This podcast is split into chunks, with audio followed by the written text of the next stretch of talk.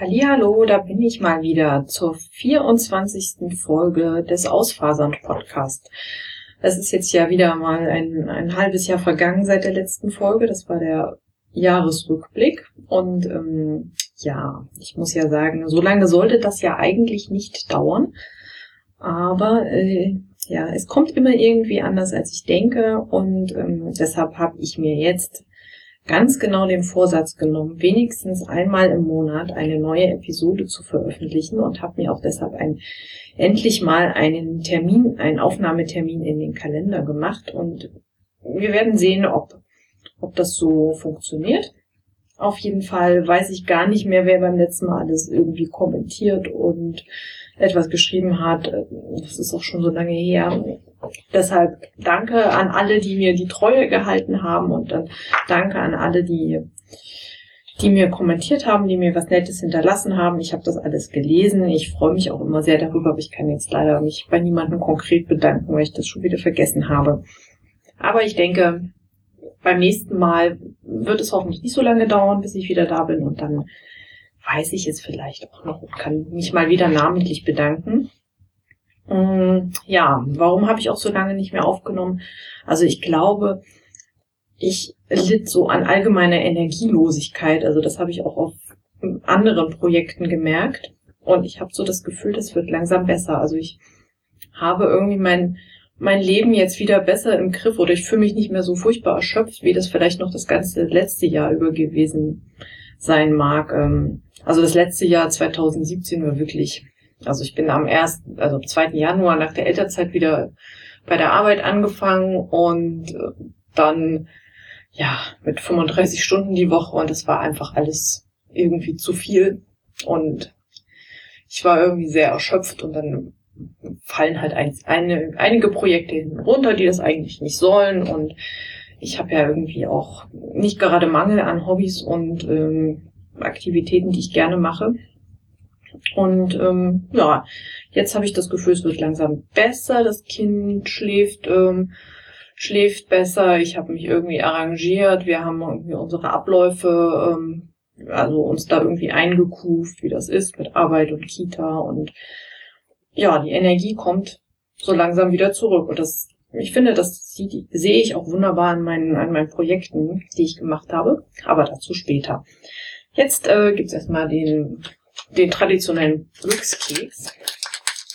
Ich habe ja wirklich die Befürchtung, weil diese Glückskekse, die habe ich ja irgendwann mal gekauft, als ich angefangen habe zu podcasten. Also die sind irgendwie uralt. Also vier Jahre, um genau zu sein. Ich glaube, essen kann man die nicht mehr, aber die, die Zettel kann ich ja noch lesen. Ja, der riecht. Der riecht auch etwas. Also ich will es jetzt nicht so genau beschreiben. Ich glaube, die, die, das Fett darin wird einfach etwas ranzig und die, die äh, ja, nee.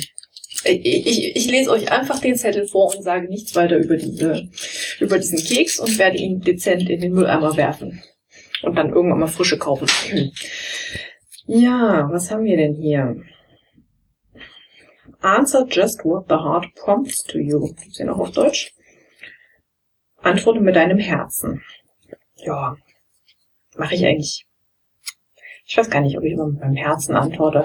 Ich würde ja eher sagen, ich antworte mit meinem Bauch. Also ich bin jemand, der irgendwie erstmal drauf losplappert und dann auch manchmal äh, falsche Sachen sagt und dann fällt mir erst danach ein, ähm, hm, war jetzt irgendwie nicht so toll ausgedrückt, habe ich womöglich jemand mit verletzt und äh, war irgendwie so ein, so ein Schnellschuss. Ähm, ja, erst denken, dann reden, ist manchmal hilfreicher. Oder erst, äh, ja, vielleicht nicht mit dem Bauch antworten, sondern ich weiß nicht, ob das mit dem Herzen besser wäre. Aber das heißt ja eigentlich auch, wenn ich mit dem Herzen antworte, dass ich dann auch quasi emotional antworte und mal das, was mir in den, in den Sinn kommt. Naja, wie auch immer. Die englische, die, der englische Teil ist irgendwie, also mit dem Herzen antworten auf Deutsch und ähm, Answer just what the heart prompts to you. Das ist irgendwie unterschiedlich vom Inhalt. Für mich. Aber wer weiß, vielleicht ist mein Englisch auch irgendwie nicht gut genug. So, jetzt wisst ihr das. Ähm, mein Herz sagt, äh, wir machen jetzt mal weiter. Und zwar mit den Dingen, die fertig geworden sind. Ähm, ja, beim letzten Mal habe ich euch ja erzählt, dass mein Alpaka-Kleid fertig geworden ist. Ähm, jetzt sind auch noch die passenden Stulpen dazu fertig geworden. Die sind sehr schön. Ich hatte das Kleid mit den Stulpen auch sogar schon, ähm, also bevor, bevor dann der Frühling und der Sommer kamen, ein paar Mal an. Ja, doch. Ich glaube, zwei oder dreimal hatte ich es an. Es war sehr warm, aber es war sehr cool und ich konnte natürlich meine Arme nicht hochheben, wie ich das schon gesagt habe. Also es ist ein sehr unpraktisches Kleid, aber es ist ein sehr schönes Kleid. Mm, genau. Also fertig, passt, ähm, wird nicht super häufig ausgeführt. Und ich habe noch vier Knäuel von dieser dunkelrot gehätherten Alpaka, also Fair Alpaka DK übrig. Falls da jemand von meinen lieben ZuhörerInnen Bedarf hat, ähm, also wenn jemand haben möchte, gerne Bescheid sagen. Ähm, irgendwie, ich glaube, wir werden uns da einig gegen Porto oder so, bevor sie bei mir rumliegen, weil ich weiß nicht, was ich mit vier, also mit 200 Gramm Decay anfangen soll. Falls jemand noch eine zweite, eine zweite Farbe dazu hat, wo man es kombinieren kann, dann äh, gebe ich die gerne ab. Ähm, was habe ich noch fertig? Die schwarze Übergangsjacke, von der ich auch beim letzten Mal erzählt habe. Also eine schwarze A-Linienjacke ohne Abnäher, ohne, ähm, ohne alles mit, weil der Stoff nicht ganz gereicht hat, habe ich an den, am Ärmel und an den Taschen ja noch so ein bisschen äh, lila Seide angesetzt. Ähm, ja, ist eine Übergangsjacke, die ich allerdings noch nicht einmal getragen habe, weil ähm, es war hier irgendwie erst Winter und dann war direkt äh, Bullenhitze und irgendwie, dass man gleich morgens ohne Jacke aus dem Haus gehen konnte. Und gut, jetzt so, im Moment ist es gerade morgens ein bisschen kühl, dass ich tatsächlich eine Jacke anziehen könnte. Aber dann ist irgendwie auch schon so, es ist ja Sommer. Es ist ja Sommer, es ist halt nur kühl, also ziehe ich eben nur eine Strickjacke oder eine Jeansjacke maximal an. Und keine, ähm, keine eher so eine längere Jacke, die bis Mitte Oberschenkel geht. Also die muss noch bis Herbst warten, bis sie endgültig mal ausgeführt wird. Dann habe ich noch ein ähm, Projekt von ganz lang her fertiggestellt. Ich habe nämlich endlich den Adventskalender von 2015, also das, den Faser-Adventskalender von 2015 zu Ende gesponnen und jetzt auch das letzte ähm, die letzte Spule gezwirntes von dem Spinnrad runtergenommen und gewaschen und es muss noch gemessen und gewogen werden. Das ist noch nicht ganz fertig, aber ich, ich verbuche schon mal als fertig. Und äh, yeah, äh, welches Jahr haben wir? 2018? Ja. Äh, so ein Adventskalender, da, da hat man lange was von. Gut, ähm, der ist jedenfalls auch fertig. Ähm, und das war so ein, eine Sache zur Todefließvorbereitung. Ich musste ja, die startet ja bald wieder, also musste ja dann das, das alte Projekt mal runter. Aber auch dazu kommt dann später noch mehr. Und dann ähm, habe ich Anfang des Jahres, also so eigentlich so kurz nachdem ich den die letzte Folge, den Jahresrückblick aufgenommen habe, war ich äh, längere Zeit krank, war dann irgendwie tatsächlich zwei Wochen krankgeschrieben und gegen Ende der zweiten Woche ging es mir dann endlich wieder so gut, dass ich ähm, beschlossen habe, die letzten zwei Tage Krankschreibung einfach mal zu nutzen, um mein Nähzimmer komplett umzuräumen, weil ich hatte schon lange die Idee, die Möbel dort ein bisschen anders zu stellen und ähm, den alten Küchentisch, den wir noch übrig hatten, da noch mit reinzustellen eigentlich, ähm, also eigentlich sollte es dann der Mal- und Zeichentisch werden, der dann noch im Nähzimmer steht. Ähm, ja, es ist eher so der, der Ablagetisch. Äh, also das, was vorher der Zuschneidetisch war, wo ähm, also quasi die große Schneidematte drauf liegt und ähm, den ich dann immer zugemüllt hatte mit allen möglichen angefangenen Projekten. Das ist jetzt der Mal- und Zeichentisch. Also da liegen die, die Stoffe drauf mit den Schnittmustern, die ich noch zuschneiden muss oder die, die ich schon zugeschnitten habe, die ich noch nähen muss. da liegen Bücher, Zeitschriften, ähm, ja, alles äh, außer äh, Mal- und Zeichenzeug liegt da drauf. Aber der Zuschneidetisch ist frei, das heißt, ich kann den sofort immer ohne irgendwas noch wegräumen zu müssen zu nutzen. Und ähm, meine Nähmaschinen stehen ein bisschen freier, weil ich habe den schmalen Tisch, wo die beiden Nähmaschinen draufstehen, also die Overlock und die, die normale Nähmaschine. Da habe ich den Laptop jetzt drunter geschmissen. Der steht jetzt auf so einem Beistelltisch daneben. Den Laptop brauche ich neben der Nähmaschine, weil die ja ähm, auch sticken kann und ich dann da den Laptop anschließen muss. Ja. Und dann habe ich das alles so ein bisschen umgeräumt. Man kann sich jetzt hier drin nicht mehr so richtig bewegen. Also die, die, die äh, Bewegungsflächen sind sehr minimiert. Ähm, aber, also der Raum ist insgesamt irgendwie auch plus acht oder neun Quadratmeter groß. Aber hey, ich habe ein eigenes Nähzimmer. Ich will mich ja nicht beklagen. Ne? Ähm, äh, ich habe mein Nähzimmer, ich habe es irgendwie neu eingerichtet, ich kann es wieder besser nutzen und ähm, ja, ich habe noch so den ganz großen Traum, dass ich den hier, diesen Raum, vielleicht nächstes Jahr mit ähm, so wie so in etwa wie ich die Möbel jetzt gestellt habe mit Einbaumöbeln ähm, einrichte, so dass ich dann mehr Platz, also mehr Lagerfläche habe und die Tische, wo die Laptop und Nähmaschine und, und den Maltisch ein bisschen schmaler, also dass das nicht mehr ein Tisch ist, der irgendwie 90 tief ist, weil den brauche ich gar nicht, sondern einfach ein Tisch, der irgendwie plus, plus 40 Zentimeter tief ist und dann so einmal ums Eck quasi rumgeht als so eine große, ja, so ein großer Tisch. Und ähm, dann ganz viele Einbauschränke, wo ich meine ganzen Stoffe und Schnittmuster und ähm, Garne und Fasern lagern kann. Und eventuell den Zuschneidetisch dann so, dass man ihn äh, hoch und runter klappen kann. Also weil der steht jetzt mitten im Raum. Und wenn das ein Klapptisch wäre, dann könnte ich in diesen Raum sozusagen, wenn er hochgeklappt ist, auch mal noch eine Luftmatratze reinlegen, weil dann hätten wir noch mal einen, einen Schlafplatz für einen, für einen Gast, äh, ohne dass, ähm, dass wir die Kinder irgendwie aus ihren Zimmern vertreiben müssen und ein Kinderzimmer als Gästezimmer herrichten müssen, was wir sonst tun. Weil, weil unser Sofa, was wir im Wohnzimmer haben, ist äh, kein Schlafsofa. Ähm, ja, so viel dazu. Wo war ich denn jetzt? Bin ich wieder völlig ins Quatschen gekommen. Ähm, wo war ich denn? Wo war ich denn? Ach ja, ich habe mein Nähzimmer umgeräumt. Genau. Ich habe mein Nähzimmer umgeräumt. Dann habe ich endlich, weil das Nähzimmer aufgeräumt war und plötzlich wieder schön, hatte ich dann wieder Energie zum Nähen, habe dann allerdings festgestellt, oh, meine Overlock, die, die mag irgendwie nicht so wie ich das gewohnt war. Also irgendwas ist da dran verstellt, die ähm, bricht mir immer die Nadel ab und ähm, weil die Nadel immer auf den Untergreifer aufstößt und äh, das ist irgendwie nicht gut. Die müsste also mal weggebracht werden. Dann bin ich so weiter in mich gegangen und dachte, ja, so eine Coverlock wäre ja auch irgendwie schön. So noch und da ich jetzt aber jetzt nicht den Platz habe oder auch nicht die Lust habe, mir quasi eine Overlock und eine Coverlocke herzustellen, habe ich mir dann mal die Kombimaschinen von Babylock angeschaut. Habe dann festgestellt, oh, es kommt ja im Frühjahr eine, also nein, das habe ich eigentlich festgestellt, kurz bevor sie rauskam, dass, dass diese Maschine rauskam, die ich mir dann auch gekauft habe. Und es war dann irgendwie im April. Und dann habe ich ganz kurz äh, entschlossen mir gesagt, okay, ich gebe meine Overlock in Zahlung. Ähm, hier in, im Hamburger Nähmaschinenhaus war ich wieder.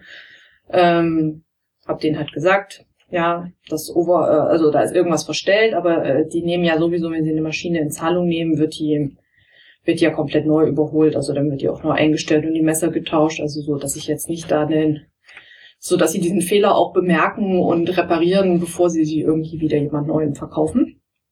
Auf jeden Fall habe ich dann meine, also es war eine Berliner Overlock, die ich vorher hatte. Ähm, die, ich kann die auch empfehlen, also nicht, dass ich jetzt irgendwie die weggegeben habe, weil die irgendwie schlecht war. Also es war eine super Overlock und eine, vor allem auch für den, für den Einstieg, die hat gemacht, was sie sollte. Ähm, die war zuverlässig. Ähm, ja, also sie war zweimal, zweimal zur Inventur und jetzt wäre eben auch der Zeitpunkt gewesen, wo sie wieder zur, zur Inventur hätte gemusst. Also hätte zur Inventur gemusst. Ja, so, ne? Auf jeden Fall. Ähm, also, wie gesagt, der Fehler, den, diese Maschine hatte, das war jetzt nicht irgendwie was, was ähm, hatte sich einfach was verstellt. So, das passiert bei den Maschinen, die, das sind mechanische Teile, da verstellt sich auch mal was und die müssen dann halt auch mal alle alle paar Jahre zur, zum, wenn man selber kann, kann man selber machen, aber äh, ich bringe die dann zu einem Nähmaschinenmechaniker oder eines Nähmaschinenhaus, der sich damit auskennt und dann wird die repariert und überholt und alles wird wieder richtig eingestellt. Die wird auch an Stellen geölt, wo ich so normalerweise zum Ölen nicht hinkomme und dann wird sie gründlich gereinigt. Also ich kann das sehr empfehlen, meine Nähmaschinen dann regelmäßig mal vom Profi warten zu lassen. Und ähm, ja, jetzt habe ich mir sozusagen, ähm, wollte ich da eigentlich jetzt schon darüber reden? naja, gut, ich erzähle einfach jetzt schon von meiner Nähmaschine und dann springen wir wieder zurück und alles wird irgendwie ganz furchtbar konfus, aber egal. Ähm, ja, also habe ich mir eine Ben Babylock Gloria gekauft. Das ist eine Kombimaschine, die kann also overlocken und ähm, sie kann auch coverlocken. Und ähm, ich glaube, das erzähle ich später, was die, was die Unterschiede sind. Äh, jedenfalls habe ich mit der dann ganz viel genäht, weil wir sind ja immer noch in der Rubrik, was ich fertig genäht habe. Und ähm, ja, die bietet sich natürlich für Jersey an. Also habe ich ähm, einen Stoff, einen furchtbar albernen Jersey-Stoff, den ich noch hier rumliegen hatte. Auf dem Stoff sind nämlich lauter kleine gezeichnete Püppchen, also so Mode, Modefigurinen, die stehen dann alle so in einer Reihe und im Hintergrund ist der Eiffelturm und der Grundstoff ist äh, blau mit, mit so fliegenden Tauben drauf. Ähm, also äh, seriös ohne, seriös ohne Ende, genau das Richtige für so einen Rock, den ich zur Arbeit tragen kann. Ähm, da habe ich mir also den, den Teil mit den, mit den Eiffeltürmen und den Modepüppchen habe ich mir dann einfach ganz, einen ganz simplen Rock rausgemacht mit einem Gummibund also um möglichst wenig Verschnitt zu haben, dass ich den, den Stoff sozusagen einfach äh, im Tunnel geschlossen habe und dann ein paar Falten gelegt habe, so dass es passt vom Motiv. Also immer zwischen die, zwischen die verschiedenen Eiffeltürme immer eine Falte gelegt. Und dann oben ein Gummibund angenäht und äh, fertig war der Rock. Und ähm, aus dem restlichen Stoff, der dann nur noch ähm, blau, also nur noch blauer Himmel mit Tauben war, aus dem habe ich mir dann noch ein T-Shirt genäht. Ich ziehe das aber nicht zusammen an, weil das wäre dann doch irgendwie ein bisschen zu viel. Also ich ziehe zu dem Rock irgendwie ein einfarbiges T-Shirt an und den, das T-Shirt mit den Tauben dann irgendwie auch zu einem einfarbigen Unterteil. Aber diesen Stoff habe ich vernäht, der lag ja dann auch schon immerhin zwei Jahre bei mir rum.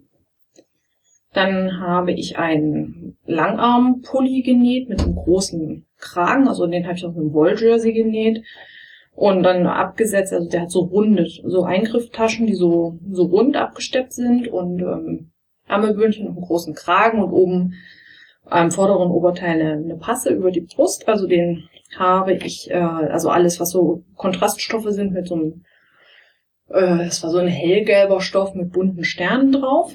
Und ähm, der Hauptstoff ist dann ein dunkelblauer ähm, Wolljersey gewesen. Ist ein sehr toller Pullover geworden und auch das Schnittmuster gefällt mir richtig gut. Ähm, der sitzt auch gut und ähm, ich glaube, das kann ich auch, also das Schnittmuster kann ich auch nochmal verwenden für, für normales Langarmshirt, dann einfach die Taschen wegzulassen und den Kragen oben vielleicht einen, so einen amerikanischen Ausschnitt zu machen, also wo sich so Vorder- und Hinterteil so an der Schulter überlappen, so wie bei, wie bei den Babybodies falls euch das was sagt, oder bei so Kinder-T-Shirts ist das oft so. Ich mag diese Ausschnitte sehr gerne, auch an Erwachsenenkleidung und da hätte ich eigentlich gerne mal noch so ein Langarmshirt, was oben am Ausschnitt so ist. Ja, den habe ich genäht. Dann habe ich mir ein, ein Kleid aus rotem ähm, Piquet. Ähm, Piquet ist der Stoff, aus dem Poloshirts sind, also dieses ja, ist kein Jersey, also hat nur einen ganz leichten Stretch, ähm, aber nicht so nicht so einen starken und ist halt so so waffelig.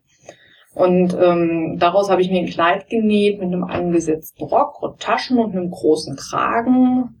Der Rock so ein bisschen ausgestellt und knielang. Also es hat so, ein, so eine leichte 60er Jahre ähm, Silhouette, würde ich sagen, dieses Kleid. Ähm, auch wunderschön, super zur Arbeit. Dann habe ich lange hin und her überlegt ähm, und mir dann doch die das Schnittmuster für die Winslow Culottes gekauft. Das ist ein Hosenrock, also Culotte Neudeutsch ja genannt, ähm, also ein, eine Hose mit sehr weitem Bein, die ähm, erstmal von weitem wie so eine Silhouette wie ein Rock hat. Und warum habe ich lange überlegt? Ähm, weil diese, ja, diese Indie-Schnittmuster, also gerade auch die, die englischsprachigen, die kosten halt irgendwie doppelt so viel wie eine Burda. Und so, ja, gut, in einer Burda sind ähm, an die 20 Schnitte drin. Gefallen mir jetzt nicht alle und ich werde die auch alle, nicht alle nähen. Aber dann so das Verhältnis, okay, eine Burda mit 20 Schnitten, von denen bestimmt fünf nähbar sind pro Heft. Also zumindest, wenn ich mir ein Heft kaufe, was mir gefällt, sind da mindestens fünf Schnitte drin, die ich toll finde. Und dem gegenüber eine Culotte. So. Ja, in mehreren Längen, aber ehrlich gesagt, ähm, also ja, einen Rock oder eine Hose auf verschiedene Längen zu kürzen, das kriege ich auch ganz gut noch alleine hin. Ähm, aber ich habe sie mir gekauft, weil sie wirklich toll aussieht und, und der Schnitt gut gemacht ist und ich habe es auch nicht bereut. Ich habe die in, habe mich ausgemessen, habe die Größe, die, die für mich passend war, zugeschnitten, habe das genäht und es äh, saß und passte und alles war super und ich habe das sozusagen an einem Wochenende genäht und am Montag ähm, Montag im Büro angehabt und irgendwie den ganzen Tag von allen Kolleginnen ganz viele Komplimente bekommen, wie, wie toll dieses, dieser, dieser Hosenrock doch sei. Und, uh, der hat Taschen, das ist ja toll. Äh, Frauenkleidung hat ja so selten Taschen. Also, ja, ich bin sehr begeistert und ich glaube, ich werde ihn, ich werde den Schnitt definitiv noch öfters nähen, aus anderen Stoffen. Ich, also ich habe ihn jetzt aus so einem dunkelblauen, ja, es ist so ein, ich glaube, so ein Baumwoll-Polyester-Mischgewebe. Ähm, also es fällt, es fällt nicht wie reine Baumwolle, es fällt ein bisschen, ein bisschen fluffiger. Ähm, und ist so ein, so ein ganz glatter Stoff, also so ein, ja, schwierig wie, so, so eine Leinwandbindung, ähm, ja, glatter dunkelblauer Stoff, der so ein bisschen anders fällt als eine reine Baumwolle. Ist das jetzt irgendwie verständlich? Ich, ich hoffe ja. Ähm, das habe ich genäht und bin sehr glücklich damit. Dann habe ich ein Tip-Top genäht. Das ist ein Schnittmuster von Frau Krafteln. Die ähm, kennt ihr ja vielleicht auch, wenn ihr irgendwie bei, bei Twitter oder bei Instagram oder in der Nähe äh, Bloggerinnen-Szene äh, unterwegs seid. Und die hat ja auch so ein eigenes äh, kleines Schnittmuster-Label. Also die Schnittmuster entwickelt sie wohl nicht, nicht selbst, sondern eine, eine befreundete Designerin, ähm, die auch ein eigenes Label hat, wo sie die, die gleichen ähm, Schnitte sozusagen auch fertig genäht verkauft. Aber einige von diesen Schnittmustern äh, vertreibt sie halt auch. Und dazu dann äh, Tipps und Hinweise zum Anpassen. Und jetzt hatte sie dieses, dieses eine Top, ähm, das Tip-Top ähm, gratis abgegeben, man sich da irgendwie bei ihr bei zum, also die Aktion ist glaube ich vorbei, das hatte sie jetzt nur am Anfang einmal, einmal so rausgegeben. Ist ein, ist ein schöner Schnitt, ist so ein, ja, ein ärmelloses ähm, Top aus einem, aus einem Webstoff mit, mit Brustabnähern. Äh, Taillenabnäher sind optional, kann man machen, muss man aber nicht. Also wenn man Taillenabnäher macht, muss man halt noch Reißverschluss einfügen, damit man rein und rauskommt. Ich habe es ohne genäht und ähm, die Schultern sind so ein bisschen überschnitten, so ja. Also ist ein, ich habe das aus so einem ganz dünnen Baumwollstoff genäht und es ist, äh, trägt sich toll. Also gerade als es hier so in Hamburg so furchtbar heiß war im, im Mai, also wir hatten ja wirklich Tage, wo irgendwie mehrere Tage am Stück über 30 Grad und also sehr ungewöhnlich für diese Stadt und zwar wirklich oh, furchtbar. Also ich mag das gar nicht, wenn das so heiß ist. Und ich habe dann festgestellt, diese, diese Tops aus Baumwollwebstoff sind einfach so viel angenehmer, die sind so viel luftiger als ein T-Shirt. Ähm, also ein Jersey ist irgendwie doch, doch dann noch wärmer und, und dicker auf der Haut als so ein, so ein leichter Baumwollwebstoff. Und ich habe die dann äh, ja ständig angehabt. Also auch die anderen, die anderen Tops aus Webstoff, die ich so in den, in den letzten Jahren gemacht habe, müssen halt immer gebügelt werden nach dem Waschen, damit sie gut aussehen. Das ist der Nachteil, aber also gerade bei großen Temperaturen einfach viel, viel angenehmer zu tragen, fand ich. Ja, und dann habe ich noch eine Stifttasche genäht. Also so ein, einen kleinen Prototyp, so für meine, für meine Füllerleidenschaft. Ähm, das ist eine Tasche, die, also da passt genau ein A5 Notizbuch rein und ähm, fünf äh, Füller. Und dann hat sie so eine Klappe und ähm, ist dann so ein bisschen größer eben als A5 und äh, ja, das ist so eine ich sag mal, die, die Tasche, für, um, um sie mit zu Füllertreffen zu nehmen. Da kann ich meine fünf Lieblingsfüller reintun, kann irgendwie ein Notizbuch reinpacken, wo ich sie dann, ja, ja, Füllertreffen, das hört sich auch so komisch an. Aber ihr, ich meine, ihr hört Handarbeitspodcast, also werdet ihr euch über Füllertreffen auch nicht wundern. Ähm, man trifft sich und zeigt sich gegenseitig Füller und schreibt damit und es ist alles ganz wunderbar, macht ganz viel Spaß und ähm, ja, ich sammle ja Füller und schreibe auch eigentlich ausschließlich damit. Habe da eine sehr große Leidenschaft dafür auch. Und ähm, ja, verbinde das mit meinem Nähhobby und deshalb haben sie eine hübsche Tasche bekommen. So, das sind die Sachen, die ich fertig habe. Und ähm, kommen wir also zu den zu den Whips, den Work in Progress. Ich habe immer noch in diese die handgenähte Strickjacke. Ja, die habe ich auch letztes Jahr im Sommer schon angefangen.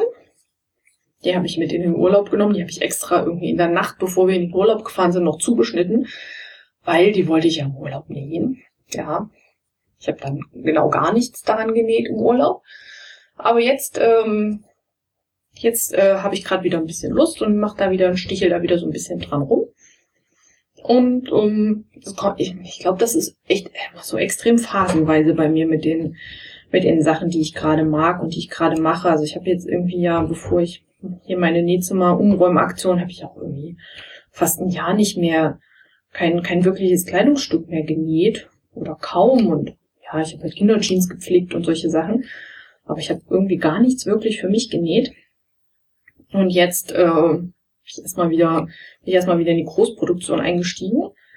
Und ähm, dann habe ich letztes Jahr irgendwie zwei Tops per, mit der Hand äh, in, in kürzester Zeit hintereinander fertig genäht und dann wollte ich halt auch die Jacke dazu machen und dann dachte ich, ach so, nee, jetzt habe ich glaube ich erstmal genug mit der Hand genäht, jetzt mag ich nicht mehr. Und dann habe ich es erstmal sein lassen.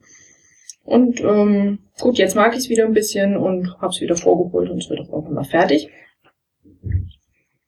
Äh, was auch irgendwann mal fertig wird, ist der True Friend Pullover. Da fehlen jetzt noch die Ärmel. Also der eine Ärmel ist zur Hälfte fertig, der andere ist noch nicht angefangen. Also es fehlen anderthalb Ärmel und weil ja nur noch anderthalb Ärmel fehlen und ich ja mich eigentlich jetzt auch hinsetzen könnte und das wahrscheinlich innerhalb von einer Woche fertig stricken könnte, habe ich jetzt erstmal zwei neue Projekte angeschlagen. Mm, das eine ist einfach ein paar Stinos, also ein paar oh, aus lila Sockenwolle, keine Ahnung, lag halt rum und ich dachte, ich könnte mal wieder ein paar Socken stricken und da ich so lange keine Socken mehr gestrickt habe, habe ich auch irgendwie keine Spezialwolle genommen, sondern einfach eine, die rumlag. Und dann habe ich noch angefangen, als ich jetzt meine Projekte für die Tour de Vlies aussortiert und gesichtet habe und meinen, meinen Wollschrank aufgeräumt habe, fiel mir wieder dieses eine ähm, Garn ein, das sind 100 Gramm Blue-Faced Leicester Viskose. Das war, hatte Shanti Manumal gefärbt für so ein, für so ein, gab es nur einen einzigen Teil davon, einen Spindelfaserclub, also wo es eine, eine Spindel zusammen mit einem Paket Fasern gab. Und diese Fasern waren irgendwie so lila, blau und äh, orange. Und ich habe dann die fraktal versponnen, also quasi so auf eine bestimmte Art und Weise, die ich jetzt vergessen habe, aufgeteilt und versponnen und dann zweifach gezwirnt. Und jetzt habe ich beschlossen, dass ich mir daraus, ähm, also das relativ dünn und dass das eigentlich reichen müsste für so ein, für so ein ärmelloses Top. Und da das natürlich so ein Farbverlauf ist, kann ich da nicht irgendwie einen Top aus zwei Teilen oder mit angesetzten Ärmeln oder irgendwas machen, weil dann würde diesen, würde ich diesen Farbverlauf irgendwie ja zerstören. Also habe ich eine, eine Rundpasse, äh, also stricke ich eine Rundpasse, nehme dann ähm, sozusagen bis knapp über die, ähm, also stricke dann so, dass die Rundpasse bis unter die Achsel geht und dann über die Schulter rüber. Dann werde ich dort die Ärmel sozusagen ähm, abketten und unterm Arm dann ein paar Maschen wieder auf, nehmen und dann kann ich in der Runde weiter stricken, so dass ich den Farbverlauf nicht irgendwie unterbrechen muss und ähm, habe den Farbverlauf dann auch so gelegt, dass ich ähm, mit dem Teil oben angefangen habe, der komplett lila ist und nach unten dann mich, mich zu dem Teil, der komplett orange ist, äh, runterstricke. Weil Orange ist ja so eine Farbe, die steht mir ja überhaupt nicht. Das heißt, die kann ich unmöglich irgendwo in der Nähe meines Gesichts tragen. Deshalb muss die, muss die ähm, nach unten an das, an das Top. Genau, also habe ich drei Strickprojekte, hm, Spinnprojekte.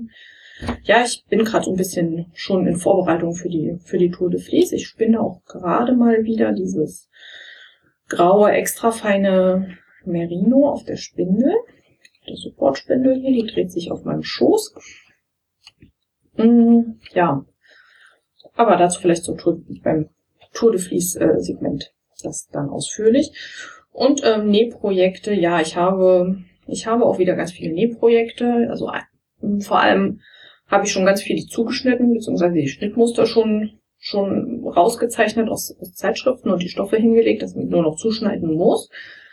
Das ist so ein Kleid, so, eine, so ein Kimono-Kleid, ähm, ein dazu passendes Unterkleid, weil der Stoff, aus dem ich das nähe, ist ein bisschen, bisschen dünn, ein Sweatshirt für das große Kind aus Alpenvlies, weil ähm, das letzte Sweatshirt aus Alpenvlies, da ist er jetzt endgültig rausgewachsen und das bedauert er sehr, also muss jetzt ein neues her.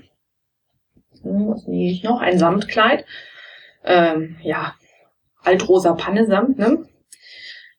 Ich weiß nicht genau, wieso der bei mir rumliegt, wie dieses Stück altrosa Pannesamt zu mir gekommen ist. Ähm, aber ich habe ein Schnittmuster in einer alten Bruder gefunden für ein Kleid aus Altro, also aus Pannesamt mit so ein bisschen Raglanärmeln und, und Falten am Ausschnitt und das sieht irgendwie sehr hübsch aus. Und äh, möglicherweise kann ich das ja dann, also tatsächlich da ein, ein altrosa Pannesamtkleid mir nähen in, in nicht hässlich. Also, wir werden sehen. Ich, wir werden sehen, ob das funktioniert dass das äh, nicht komisch aussieht. Aber äh, ich werde es erstmal nähen und ich glaube, es wird nett. Und oh, was habe ich noch? Hm. Ach ja, ich habe noch einen, noch einen karierten Stoff hier liegen, aus dem ich eigentlich das Kimono-Kleid nähen wollte, aber dann mir dachte, nee, also so ein, ja, so ein Kimono-mäßiges Wickelkleid aus einem karierten Stoff, das sieht dann doch zu sehr nach Morgenmantel aus. Ähm, aus dem werde ich eventuell das äh, eben besprochene Tip-Top ähm, mir als Kleid verlängern und das als Kleid nähen. So, mal gucken, ob ich das vom Urlaub noch schaffe. Das ist, glaube ich, ähm, das ist dann auch ein Stoff, den kann man, glaube ich, auch knittern, also dass ich den so, so zusammenkrinkle ähm, nach dem nach dem Waschen und zusammengeknüllt trocknen lasse und dann als so ein Knitterkleid anziehe. Das dürfte bei dem Schnitt und bei dem Stoff ganz gut funktionieren dass das für einen Koffer eigentlich gar nicht so verkehrt wäre. Ja, was mache ich noch? Ich habe noch die, die ganz aktuelle Burda hier, die habe ich mir heute erst gekauft. Ähm, auch da, also die kann ich, also ich kann sie jetzt empfehlen, das ist das Heft 7 2018. Da sind, ähm, da ist ein Hosenrock drin. Ich, ja, ich liebe Hosenröcke, der ist auch richtig schick, der hat so Falten. Allerdings gibt's von dem kein Bild von hinten, weil irgendwo im Textteil habe ich gelesen, dass der wohl hinten keine Falten hat. Das heißt, hinten aussieht wie eine Hose und vorne nur wie ein Rock. Ähm, da muss ich da mal gucken. Also das fände ich jetzt eigentlich schöner, wenn das Hinterteil dann auch Falten hätte. Muss mir mal den Schnitt genau angucken. Kann ich jetzt eigentlich gleich mal machen, dann kann ich euch das nämlich direkt erzählen. Falls euch das auch interessiert. Also Hosenröcke. Ah ja, die sind tatsächlich hinten glatt. Also die haben hinten, also vorne haben sie Falten. Dann sehen sie so ein bisschen wie so ein, ja, wie so ein knielanger Faltenrock aus. Ähm, und auch der, der Hosenschritt ist sozusagen in die Falten integriert, so dass man den nicht sieht. Und der hintere Teil hat nur Abnäher. Der hat einfach nur zwei Abnäher und keine Falten und ähm, also auch im, im Schritt keine Falte. Hm, ja. Ich glaube, den würde ich nochmal so umkonstruieren, dass der hinten auch zumindest nur eine Kellerfalte in der Mitte hat. Dass der hinten auch noch ein bisschen weniger wie eine Hose aussieht. Ja, das ist ja, das ist ja gerade das Tolle an, an diesen Hosenrücken, dass man mit ihnen wunderbar Fahrrad fahren kann, aber dass sie, dass sie halt trotzdem aussehen wie ein Rock. Ja, was haben wir noch? Ähm, es ist noch ein, ein, sehr schönes Kleid drin, ähm, mit so einer, so geknoteten Oberteil, also mit so einem, so einem gedrehten Oberteil. Das ist eine, eine tolle Bluse, beziehungsweise auch als Kleid kann man das nähen, mit einem ähm, sehr, also mit mit einem Ausschnitt, der relativ hoch geschlossen ist, aber dann ähm, die Schultern, also, also sehr viel Schulter zeigen, aber der Stoff so ein bisschen wie bei einem Neckholder ganz dicht an den Hals rangeführt ist, so dass viel Schulter frei ist, ähm, aber der Hals ähm, ordentlich bedeckt. Äh, sieht sehr schön aus. Es ist ein Bikini drin, der, ja, ich weiß nicht, ich habe noch nie Badeanzugstoff vernäht. Also diesen Lycra irgendwas. Ähm, ist bestimmt mal spannend, das zu probieren. Also der, der Bikini sieht toll aus. Er sieht so, ja, so auch so ein bisschen 50er Jahre Vintage-mäßig aus. Ich bin gerade sehr begeistert. Das Model, was den, was den Bikini hier anhat, ähm, ist, ist überhaupt nicht äh, so dürre, wie die sonst immer sind. Wunderbar. Ja, also eine, eine ganz normale Frau, ähm, also ja, sie ist schlank. Eine schlanke Frau, aber keine Größe 34, ähm, trägt, trägt diesen Bikini und er sieht, ähm, sie hat auch nicht irgendwie eine riesen Oberweite und es sieht einfach nur toll aus. Ich glaube, den muss ich nehmen. Ja. Das, das Kleid auch. Ähm, also die, die aktuelle Burda, ja, könnt ihr mal reinschauen, sind coole Sachen drin. Es ist auch noch ein tolles Kleid drin, ähm, was auch so einen 60er Jahre Look hat mit, mit so Eingrifftaschen. Ähm, also das gefällt mir auch richtig gut. Das ist aber leider eine Kurzgröße und ich brauche ja eigentlich eher eine Langgröße. Und es ist ein, ein toller Tellerrock drin mit, äh, also kein, kein Kreis, so kein richtiger kreisförmiger Tellerrock, sondern einer, der auch noch so, so viele Falten oder Abnäher oben an der Taille hat und dadurch oben nochmal schön eng anliegt und dann nach unten großes, großes Volumen bekommt. Ja. Ah, der hat wahrscheinlich auch wieder keine Taschen. muss man auch wieder. Taschen muss man dann immer dazu konstruieren. Ja, so viel zur aktuellen Border und meinen Nähprojekten. Äh, jetzt wollte ich noch kurz was zur Tour de Vlies sagen. Die beginnt nämlich ähm, auch gleich wieder. Jetzt muss ich gucken. Die beginnt im Juli. Und zwar am 7. Am 7. Juli beginnt die Tour de France und damit auch die Tour de Vlies. Das ist ein Samstag und ähm, ja, ich werde wieder teilnehmen. Ich werde im Team Yeti mitspinnen. Ich, ich hoffe, ich komme da zum, zum Posten auch bei, bei Ravelry oder wenn nicht, äh, werde ich auf jeden Fall ganz viel bei, bei Instagram meine Bilder posten. Und ich werde auch noch im Team äh, Masto Spinners äh, mitspinnen. Also das ist ein, ein kleines Team, was sich rund um rund um die, die Handarbeitsgruppe da bei Mastodon entwickelt hat. Also Mastodon ist ähm, ein dezentrales soziales Netzwerk. Und da findet ihr mich auch, wenn ihr das wollt. Und ich werde für diese beiden Teams, die haben auch jeweils, also sind auch jeweils bei Ravelry vertreten und haben sich da für die Tour angemeldet. In den beiden werde ich, werde ich mitspinnen. Und ja, jetzt habe ich mal geschaut, was so. Ich habe ja wirklich auch letztes Jahr auch nur zu Tour Vlies gesponnen, da dann ähm, versucht, das tatsächlich jeden Tag zu machen oder möglichst viel zu spinnen. Und danach, äh, also im Anschluss noch so ein bisschen ein paar Sachen zu Ende gemacht, aber dann war erstmal wieder Pause, Spinnpause und jetzt ähm, ja, geht's wieder los. Und ich freue mich auch, ähm, freue mich auch sehr, wieder wieder jeden Tag zu spinnen und vor allem freue ich mich darauf, dass wir dieses Jahr zu Tour de Vlies nicht im Urlaub sind wie die letzten Jahre, sondern zu Hause sind, also ich auch mein Spinnrad ähm, dieses Jahr ordentlich treten kann. Ja, und die Projekte habe ich gesichtet. Ich habe das, was ich eben spinne. Mm, also ich habe irgendwann mal 100 Gramm graues Wensleydale auf, auf zwei Spindeln gesponnen. Und das soll verzwirnt werden mit zwei Fäden ähm, grauem Merino. Und das Merino wird irgendwie nur halb so dick gesponnen wie das Wensley Day. Also mit zwei ganz dünnen Fäden Merino soll dieser eine etwas dickere Faden Wensleydale verzwirnt werden. Und dieses super dünne Merino, da habe ich jetzt so auch zwei Spindeln voll. Ich glaube, da werde ich dann demnächst mal anfangen zu zwirnen und zu gucken, wie, wie viel ich denn eigentlich ähm, von diesem, also zum Tourstart werde ich, glaube ich, anfangen, das zu zwirnen bis dahin als Vorbereitung einfach noch so ein bisschen dieses, dieses Näh, diesen Nähfaden da ähm, Single spinnen auf der Spindel.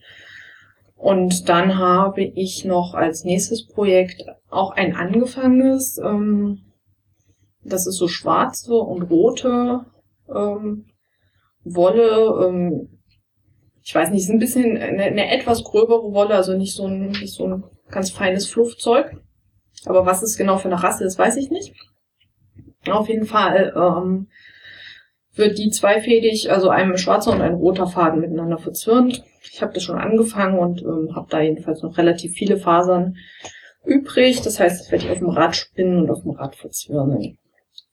Und falls ich das alles geschafft habe, liegen da auch noch ähm, lila Rolex, ähm, die, die noch übrig sind von meiner Strickjacke. Also die Strickjacke ist ja fertig und ähm, ja, hängt, hängt im Schrank, aber ich habe noch äh, Rolex übrig. Und die werde ich dann auch einfach mal ver verspinnen und dann schauen, was ich mit dem Garn mache. Mal gucken. Eigentlich weiß ich ja vorher nie, was ich mit dem Garn mache, aber es ist ja auch egal. Ich, ich spinne erstmal das Garn und irgendwann fällt mir vielleicht möglicherweise etwas ein, was ich daraus dann stricken könnte. Ja, das ist die meine Pläne zur diesjährigen Tour de Vlies. Ich glaube, da werde ich dann in der nächsten Folge wieder mehr darüber berichten, wie es lief. Und wenn ihr mir auf Instagram folgt, werdet ihr, werdet ihr mit Bildern ähm, überflutet. Womit ihr auch ähm, überflutet werdet auf Instagram, sind Bilder von meiner Aktion, die ich Anfang Juni gestartet habe. Also es ist keine Aktion, also ich habe einfach den, es gibt den Hashtag One Sketch a Day und ich habe mir vorgenommen, dass ich damit anfange. Ich habe mir ein kleines kleines Skizzenbuch gekauft, mit quadratischen, im quadratischen Format, damit man das gut bei Instagram posten kann. Ähm, das ist so 12 auf 12 Zentimeter und ich habe mich sehr beschränkt und habe gesagt, ich zeichne, ich mache jeden Tag eine Zeichnung in dieses Buch. Also jeden Tag eine Seite äh, zeichne ich irgendwas drauf. Und zwar nur mit Füller, damit ich nicht irgendwie wieder so eine, in so eine Technikschlacht reinkomme. Also eine Seite mit Füller, Farbe, Feder ist egal, aber auf jeden Fall mit Füller, nicht mit Zeichen, keine Bleistiftvorzeichnung, einfach direkt reinzeichnen, loslegen, fünf, fünf Minuten oder auch länger, aber immer eine Zeichnung am Tag fertig bekommen. Und ja, heute ist der 27.06., also habe ich jetzt heute noch nichts gezeichnet, aber ich habe 26 Zeichnungen jetzt schon fertig in dem Buch und äh, bin sehr begeistert. Also es macht macht großen Spaß und ich bleibe tatsächlich dran. Und ähm, ja, auch diese Zeichnungen könnt ihr könnt ihr immer bei Instagram sehen und es ist toll ähm, toll zu sehen, ähm, ja wie welche Fortschritte ich da mache. Also momentan arbeite ich, äh, versuche ich gerade, ich glaube heute werde ich wieder versuchen, einen Mensch mit Händen dran zu zeichnen. Also Gesichter klappen eigentlich ganz gut. Zumindest Gesichter von irgendwie Leuten so, die ich mir ausgedacht habe äh, also ja, Personen so so zu porträtieren, dass sie aussehen wie die wie die echte Person, das wird eher noch nix. Die sehen eigentlich immer, wenn ich auch wenn ich ein Foto abmale, sieht es immer anders aus. Aber ähm, die Gesichter an sich sitzen schon ganz gut.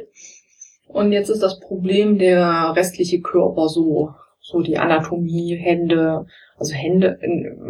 Ich habe auch eine, eine brauchbare Hand, alleine gezeichnet und ich habe auch eine unbrauchbare Hand alleine gezeichnet, aber ich habe es irgendwie noch nicht geschafft, irgendwie die, die Hände an den Rest des Menschen ranzuzeichnen. Ich glaube, da, das ist so das, was ich jetzt die nächsten Tage probieren werde. Ähm, außer der Tag lief irgendwie schlecht und ich habe keinen Bock, dann male ich einfach nur das Wasserglas auf dem Stoff, das auf dem Tisch steht. Aber das ist auch eine coole Aktion. Also wenn ihr mögt, könnt ihr da ja auch mitmachen und das auch äh, posten oder könnt mir auch gerne sagen, wie das, wie das vielleicht bei, bei euch läuft. Falls ihr zeichnet oder falls ihr da irgendwie auch so ein, so ein Ritual habt. Also ich weiß, dass viele ja auch so ein, so täglich in ihrem, in ihrem Taschenkalender einfach eine Seite. Also ich habe mich ja immer gefragt, warum man so einen, Kalender braucht, wo man wirklich eine ganze Seite für den jeweiligen Tag hat. Weil so viel passiert doch eigentlich nicht an einem, an einem Tag. Ähm, aber es machen halt auch viele dann ja so eine Art Tagebuch daraus oder gestalten die Seite oder nutzen es tatsächlich diese auf dieser Seite dann eine Zeichnung zu machen. Was irgendwie auch eine ganz coole Idee ist, was ich vielleicht ja vielleicht mache ich das nächstes Jahr. Ich bin schon am gucken irgendwie im Kalender zu finden, die die schönes Papier haben, was was gut mit Füllern klarkommt. Und dann ähm, ja gucken, vielleicht werde ich da meine Zeichnungen dann auch im Kalender führen. Das war, ja, das war jetzt eigentlich schon die Rubrik und sonst so. Mm. Und zu guter Letzt wollte ich ja euch, ähm, ich packe das jetzt einfach in die Rubrik alles korreliert, etwas zu meiner Nähmaschine erzählen oder generell zu vielleicht Nähmaschinen. Ich wollte euch eigentlich auch was zu Hautpflege erzählen, äh, weil ich mich damit irgendwie notgedrungen in letzter Zeit auch befassen musste. Aber ich glaube, das machen wir beim nächsten Mal. Also beim nächsten Mal werde ich etwas äh, wissenschaftlich ausholen in der Rubrik Alles korreliert und über Cremes und Inhaltsstoffe und dergleichen erzählen. Also meine Erkenntnisse, die ich in den letzten Monaten gewonnen habe, nachdem meine Haut irgendwie durch meine alte Pflege ausgetickt ist und ich alles umgeschmissen habe. Wenn ihr da Fragen habt, könnt ihr das auch gerne, gerne stellen und ich versuche das dann zu beantworten. Aber, also ich glaube, es gibt da Blogs dazu, die da deutlich kompetenter sind als ich. Aber, ja, ich werde trotzdem, also nur weil ich nicht kompetent bin, hält mich das ja nicht davon ab, irgendwie über ein Thema zu reden, ne? Da bin ich ja ganz schmerzbefreit. Ja, aber wir waren bei der Nähmaschine. Hm, ja, eine Nähmaschine. Eine normale Haushaltsnähmaschine, kennt ihr ja wahrscheinlich alle. Die hat ähm, zwei Fäden also ein Unterfaden und ein und oben ein Faden, der in die Nadel geht. Und ähm, diese beiden Fäden ähm, werden über den Greifer mit einem, also der, der Unterfaden dreht sich über, mit dem Greifer und bildet, wird dann einmal um den Oberfaden gelegt, wenn der, wenn die Nadel nach unten durchsticht. Und dadurch näht diese Maschine. Jetzt kann man oben noch eine Zwillingsnadel reinmachen und äh, dann oben zwei Fäden einführen. Und dann wird unten trotzdem der Faden sozusagen um diese beiden Fäden genäht und es entsteht im unteren Bereich, der Unterfaden macht dann so ein Zickzack. Der andere, der andere Stich, den kann man dann einstellen gerade. Also die Nähmaschine geht, näht ganz gerade. Dieser Stich ist äh, nicht sehr dehnbar. Also eigentlich ist er überhaupt nicht dehnbar, wenn ihr versucht, so eine so eine Naht mit einem normalen Geradstich auf, ähm, auf Jersey und ihr zieht dann einmal, dann wird es reißen. Und das kann man ein bisschen umgehen, indem man eine Zickzacknaht macht oder auch einen genähten Zickzack. Also genähter Zickzack ist eine Naht, wo, also bei einer normalen Zickzacknaht sticht die Nadel einmal links ein, einmal rechts, einmal links, einmal rechts. Und zwischen den beiden Einstichen wird der Stoff immer ein kleines Stückchen weitergeschoben und dadurch entsteht ein Zickzack. Und bei einem genähten Zickzack sticht die Nadel ähm, nicht einmal links, einmal rechts, sondern einmal einmal ganz links, einmal Mitte links, einmal Mitte, einmal Mitte rechts, einmal ganz rechts. Und dadurch entsteht dann eine, eine genähte, genähte Zickzacklinie. Also das sind so Stiche, mit denen kann man auf, auf Jersey schon ganz gut nähen. Und die macht eine, eine normale Nähmaschine. Also wenn ihr anfangen wollt zu nähen und ihr wollt auch Jersey nähen, also oder andere dehnbare Stoffe, könnt ihr das alles super mit einer, mit einer normalen Haushaltsnähmaschine machen. Also die, die braucht ihr auf jeden Fall. Also ich würde auf jeden Fall davon abraten, zum Anfang als einzige Nähmaschine euch eine Overlock zu kaufen. Weil mit einer Overlock kann man zwar Jersey toll nähen, aber man kann halt irgendwie sonst nichts, äh, keine geraden Nähte nähen sozusagen. Und die braucht man ja auch. Selbst wenn man nur Jersey näht, muss man irgendwie zum Beispiel am Saum nochmal irgendwie eine gerade Naht machen. Weil, also eine Overlock ist sozusagen die, die Ergänzung. Eine Overlock-Maschine hat ein Messer, hat einen Untergreifer, einen Obergreifer und ein bis zwei Nadeln, ähm, in die dann der, der Faden von oben reinkommt. Und ein Overlock-Stich, ähm, der Obergreifer und der Untergreifer, also der Obergreifer ist oberhalb des Stoffes, der Untergreifer ist unterhalb des Stoffes und beide schlingen ihre, beide schlingen sozusagen den Faden um, um den Nadelfaden rum. Und dadurch entsteht ähm, auf der Unterseite und auf der Oberseite des Stoffes so, ein, so eine Raupennaht oder so eine, ja, so eine Raupe. Und da kann man aber nur an der Kante mit entlang nehmen. Und die Overlocks haben dann auch immer noch ein Messer und schneiden diese Kante dann auch noch sauber ab. Das Messer kann man meistens auch ausschalten oder ab, abmachen. Aber trotzdem kann man damit nicht mitten, mitten durch den Stoff nähen mit einer, mit einer Overlock.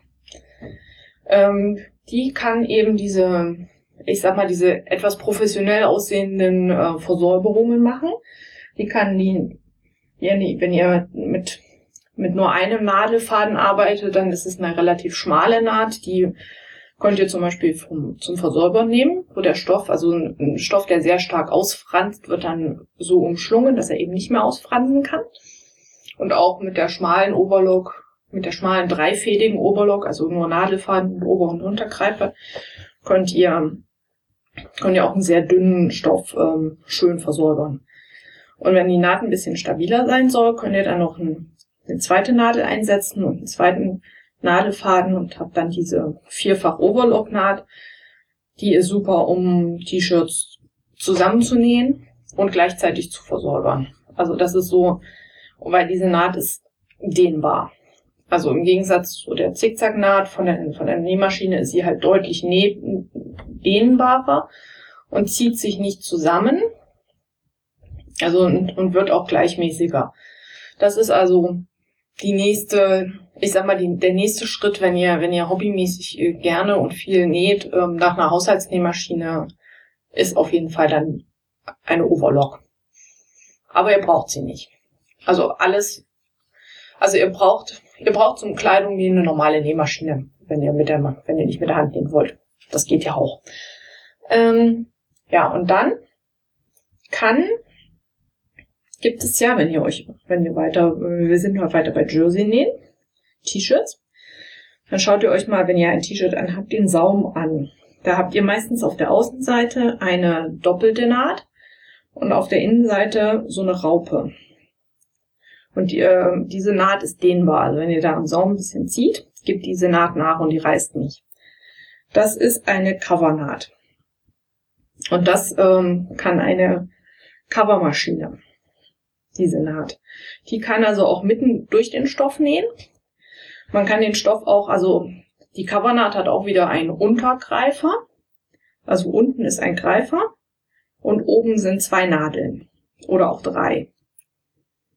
Und ähm, es wird also unten wieder diese, diese Raupe gebildet und oben zwei oder drei Reihen Stiche.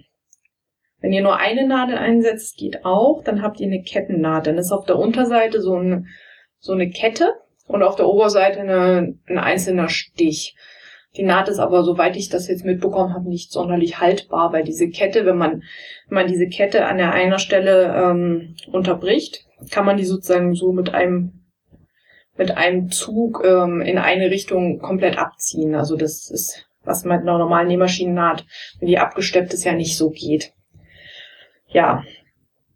Und so eine Covermaschine gibt es eben als separate Maschine. Dann hat man, die sieht dann so ähnlich aus wie die Overlock von der Größe. So eine Overlock ist ja meistens ein bisschen, äh, eine Nähmaschine ist halt eher so, so breit und nicht sehr tief. Und äh, eine, eine Overlock ist mehr, ein bisschen tiefer und kompakter. Hat natürlich dann auch diese, diese vier Garnrollen oben drauf. Und eine Coverlock ist vom Format eben auch so eine, so eine eher etwas äh, gedrungenere, kompaktere Maschine.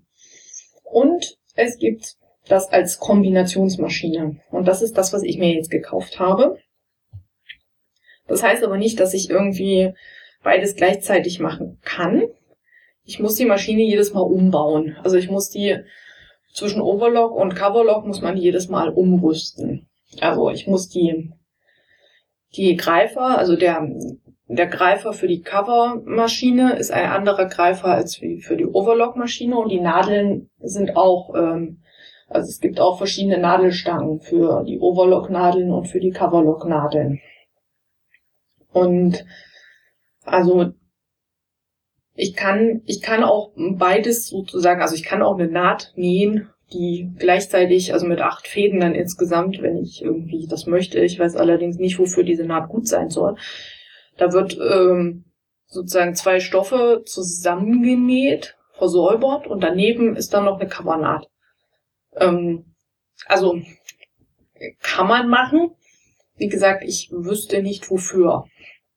Es sei denn, ich äh, nehme so ein, ich setze das als so ein, so ein Farbverlaufsgarn ein ähm, für die Greifer, wo ich dann irgendwie das eher so als eine Zierkante mache, wo ich dann wieder so eine anderthalb Zentimeter dicke Nahtgeschichte entlang einer Kante irgendwie als, als Deko habe. Ansonsten wüsste ich nicht, wie mal, warum ich irgendwie Overlock und Coverlock Naht in einem machen sollte. Ja, das ist also diese Maschine und die habe ich mir jetzt gekauft und ich bin hellauf begeistert. Also die, diese Babylock Gloria ist das. Die, ich mache hier auch keine Werbung. Ich habe sie mir auch ganz ganz alleine gekauft von meinem eigenen Geld und ähm, sie war nicht gerade preiswert. Und ähm, aber sie war es für mich, also sie für mich war sie es wert. Die, ich find, bin wirklich angetan und ähm, sehr, sehr glücklich damit, was sie kann. Und auch das Umbauen funktioniert wunderbar, weil die eben diese Lufteinfädelkanäle hat. Also das ist irgendwie so ein Patent, was diese Firma hat, wo die Nadeln, also die Untergreifer, das ist nämlich das große Problem meiner, meiner Overlock-Maschine. Also, das heißt Problem. Äh, die Greifer, den Obergreifer und den Untergreifer, die sind nicht gerade einfach einzufädeln. Da muss man die, genau die Reihenfolge beachten, wo die Fäden wo langgeführt werden. Deshalb ist es auch meistens so, dass ich meine Overlock eigentlich immer nur mit einer Farbe benutzt habe. Und äh, also jetzt, das ist nicht wie bei einer Nähmaschine, dass ich da irgendwie die, die Fadenfarbe sofort immer dem Stoff angepasst habe, weil ich brauchte ja auch von jeder Fadenfarbe äh, drei bis vier äh, Konen oder Rollen. Die habe ich mir meistens dann natürlich auch nicht gekauft und habe dann einfach die Versäuberungen immer mit Schwarz oder mit Weiß oder mit Grau gemacht, was halt am Stoff zu dem Stoff einigermaßen gepasst hat. Und ähm, ja, das heißt, die, die Overlock hat vier Garnkronen und bei der Coverlock, die hat zwar nur einen Greifer, aber ich kann drei Nadeln einsetzen, also hat die nochmal vier Garnkronen. Das heißt also, die, die Coverlock-Maschine ist sehr groß, wiegt auch zwölf Kilo. Man hat insgesamt ähm, diese vier Garnkronen und hat ähm, die Greifer, die eben ähm, nicht manuell eingefädelt werden müssen, sondern durch so ein Luftdrucksystem. Also da gibt es so Kanäle, die werden irgendwie mit einem Hebel zugemacht. Und wenn diese Kanäle dann zu sind, muss ich da, kann ich sozusagen den Faden einfach in, in ein kleines Löchlein reinstecken und kann dann einmal auf den, auf den Knopf drücken und dann ähm, wird dann, springt dann so ein Motor an und ein Kompressor und saugt, saugt den Faden sozusagen einmal durch den, durch den kompletten Weg und saugt den bis in den Greifer hinein. Äh, ganz toll. Ähm, führt dazu, dass ich jetzt deutlich häufiger auch die, die Fadenfarben wechsle, also die Greiferfäden auch mal dem Stoff besser anpasse. Mm.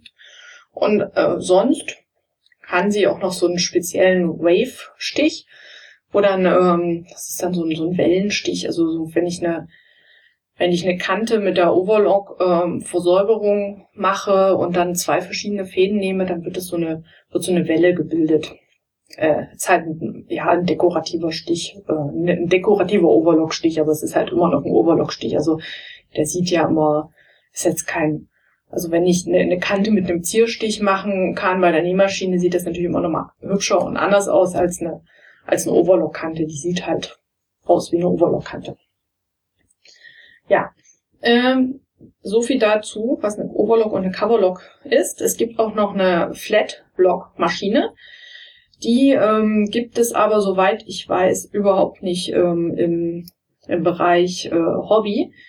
also Flatlock-Nähte. Also es gibt die, die meisten Overlock-Maschinen können so eine Art falsche Flatlock-Nähte machen.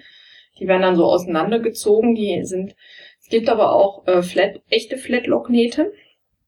Die findet ihr manchmal bei Sportbekleidung und gerade bei so nahtloser ähm, Sportbekleidung, also die, wo keine Nähte ähm, drücken sollen, da ist die Naht, also die ist so, ein, so einen halben Zentimeter breit und das ist oben und unten eine Raupe. Und der Stoff äh, wird sozusagen flach aufeinander gelegt und überlappt sich um diese, um diese Breite der Naht. Also die beiden Stofflagen werden überlappend aufeinander gelegt, links auf rechts. Und dann wird darüber genäht und es wird eben oben und unten eine Raupe gebildet. Und ähm, das ist eine echte Flatlock-Maschine das sind Flatlock-Nähte, die im Hobbybereich aber eigentlich nur imitiert werden können. Also eine Methode, die zu imitieren, ist ähm, sozusagen diesen mit der Overlock-Maschine zu nähen und dann äh, eine Fadenspannung ganz locker zu machen, so dass man diese Naht nachher auseinanderziehen kann. Und dann liegen aber diese beiden Schnittkanten nicht übereinander, wie beim echten Flatlock, sondern nebenan, also aneinander. Die Stoffkanten liegen aneinander und die Naht geht dann so, so einmal über diese Kanten drüber. Äh, ich meine, ich habe das einmal ausprobiert bei einem, bei einem Sweatshirt und meine Erfahrung war, dass diese Naht nicht sehr haltbar ist weil die beiden Stofflagen ja sozusagen nur durch den nur durch den halben Zentimeter äh, Faden, der dazwischen den Lagen hin und her geht, irgendwie aneinander gehalten werden. Also ich fand es nicht sehr haltbar, nicht sehr, hat mich irgendwie nicht so richtig überzeugt. Die andere Methode ist sozusagen ganz normal rechts auf rechts den Stoff mit einer Overlock-Naht zusammenzunähen und ihn dann und dann die Overlock-Naht ähm, mit einer Flatlock-Naht nochmal zu übernähen und die dann so zu nähen, dass sozusagen dann die Raupe, die eigentlich auf der Unterseite des Stoffes ja entsteht, auf der Oberseite ist. Und dann hat man auch auf beiden Seiten eine Raupe, hat aber und die, diese Overlock-Naht eben einmal flach genäht, aber es ist trotzdem noch ein, noch ein Huckel, also ist auch keine, keine richtige Flatlock-Naht, wie man sie in Sportbekleidung hat. Also das ist, das ist tatsächlich eine Naht, die ich bis jetzt nur aus der Industrie kenne und äh, noch nicht gefunden habe, dass man die irgendwie also brauchbar und ähm, tatsächlich so wie in der Industrie mit diesen Maschinen auf einer, auf einer Hobby-Haushaltsmaschine nähen kann. Auch nicht im hochpreisigen Segment. Ähm, ja, wenn ihr dazu noch Fragen habt, irgendwie zur Nähmaschinentechnik, ich versuche, kann ich euch das ja auch mal nochmal mal versuchen, noch mehr mehr zu vorzubereiten und besser darüber zu berichten. Ähm, jetzt wollte ich das einfach mal so, so ganz grob anreißen. Und würde auch auf jeden Fall als Empfehlung dazu geben, also falls ihr euch gerade in der, falls ihr noch keine Overlock-Maschine hattet und ihr gerade überlegt, euch eine zu kaufen und jetzt das mit der Kombimaschine gehört habt, äh, wenn ihr technisch sehr versiert seid, dann schaut sie euch an. Wenn ihr allerdings ähm, ja, eher, eher mit Technik nicht so gut klarkommt und eben auch diese Overlock-Maschine noch nie benutzt habt und nicht weiß, nicht genau wisst, wie, wie eine Overlock funktioniert, dann lasst die Finger davon. Dann werdet ihr, glaube ich, äh, erstmal heillos überfordert sein und mit der Maschine nicht wirklich klarkommen. Das war zumindest so mein Gefühl, was ich, was ich hatte, auch bei der Einführung. Also ich habe die, die Nähmaschine gekauft mit einem, mit einem Kurs dazu sozusagen, wo ich dann gleich erstmal bevor ich sie mit nach Hause genommen, ha genommen habe, erstmal äh, eine vierstündige Einführung an der Maschine hatte, wo wir alle Nähte einmal ausprobiert und angeschaut haben. Und ich hatte schon das Gefühl, dass da auch einige dabei waren, wo ich dann, wo ich mir so dachte, ja, die nehmen jetzt die Maschine mit nach Hause. Aber ich glaube, die sind noch nicht so richtig damit warm und ähm, die wissen auch noch nicht so richtig, was sie damit machen sollen. Und wo ich mir so dachte, hm, ja, weiß nicht, ob ihr jetzt so viel Spaß damit habt mit der Maschine oder ob ihr nachher das Ding zu Hause stehen habt und euch denkt, um Himmels Willen, was habe ich mir, das, das alles viel zu kompliziert. Ähm, das könnte ich mir vorstellen, dass es bei einigen so, so werden könnte. Ähm, und sie dann, das, das Gute ist, der, dass der Nähmaschinenladen, wo ich die hier immer kaufe, der bietet ein Jahr lang nach dem Kauf von so einer großen Maschine kann man da Kurse, also jederzeit äh, sich einen Termin buchen für eine, für eine einstündige nochmal Einführung in die Maschine. Wo man sich nochmal Sachen erklären lassen kann. Also wenn man irgendwo mit nicht klarkommt oder wenn man irgendwas nochmal genauer wissen will, kann man sich nochmal einen Termin buchen und hingehen. Das finde ich total klasse. Deshalb würde ich die auch immer im Fachhandel kaufen. Da bin ich, äh, auch wenn ich weiß, es habe ich, glaube ich, bei meiner normalen Nähmaschine auch schon mal erzählt. Ähm, ich weiß, dass ich sie im Internet irgendwie billiger kriege, aber auf diesen, diese Einschulungsservice und dieses ähm, unter Anleitung die Maschine nochmal dort ausprobieren, da würde ich irgendwie nicht drauf verzichten wollen. Ja, so viel, so viel dazu. Ich glaube, dann haben wir es für heute auch. Also mehr fällt mir jetzt nicht ein. Ich hoffe, ähm, ich hoffe wirklich sehr, dass wir uns in einem Monat wieder hören mit einer nächsten, mit einer neuen Episode. Und bis dahin, wenn ihr mir einen Kommentar hinterlassen wollt oder eine E-Mail schreiben, also E-Mail könnt ihr mir schreiben unter ausfasernd.mail.de. Einen Kommentar könnt ihr direkt bei ausfasernd.podigy.io hinterlassen. Und außerdem findet ihr mich bei Twitter als Dampsnob, bei Instagram auch als Dampsnob, bei Reverie auch als Dampsnob. Und ihr findet mich auch als Dampsnob im Mastodon, und zwar bei der Instanz wondering.shop. Also da ist dann, glaube ich, die Angabe at dampsnob at wondering.shop. Ja, so viel dazu. Ihr werdet mich also finden, wenn ihr mir irgendwas was hinterlassen wollt und ich würde mich sehr freuen. Ihr könnt mir auch gerne bei, ihr könnt mich auch gerne in, bei Instagram taggen, ähm, in einem Foto, wo ihr den Podcast hört. Die Aktion finde ich, finde ich großartig, wenn ich dann sehe, wo, wo ich gehört werde. Das mag ich sehr. Ja, vielen lieben Dank und bis zum nächsten Mal. Tschüss!